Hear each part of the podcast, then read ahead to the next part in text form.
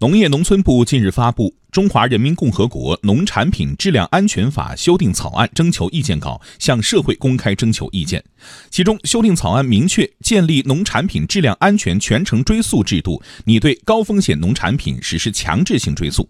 详细情况，我们来连线央广记者朱敏。那么，目前农产品追溯制度面临哪些问题？修订草案中又将建立怎样的强制性追溯制度呢？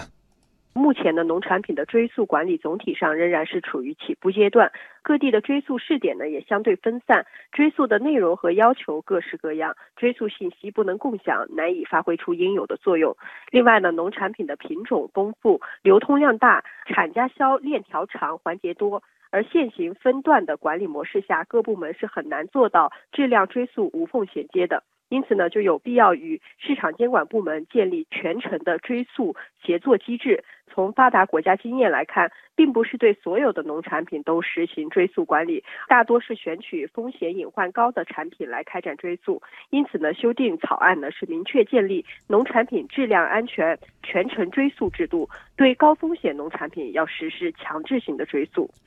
修订草案还对哪些内容做了新的规定？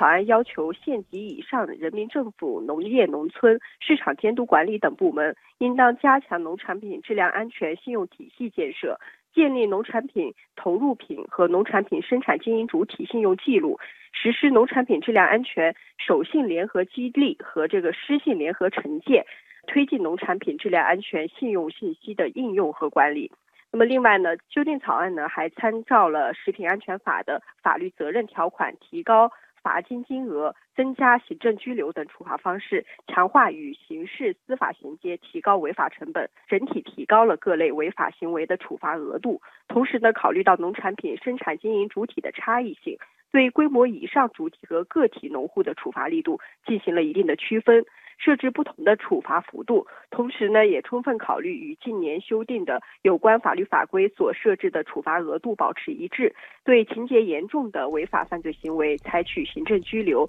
移送公安等处罚措施。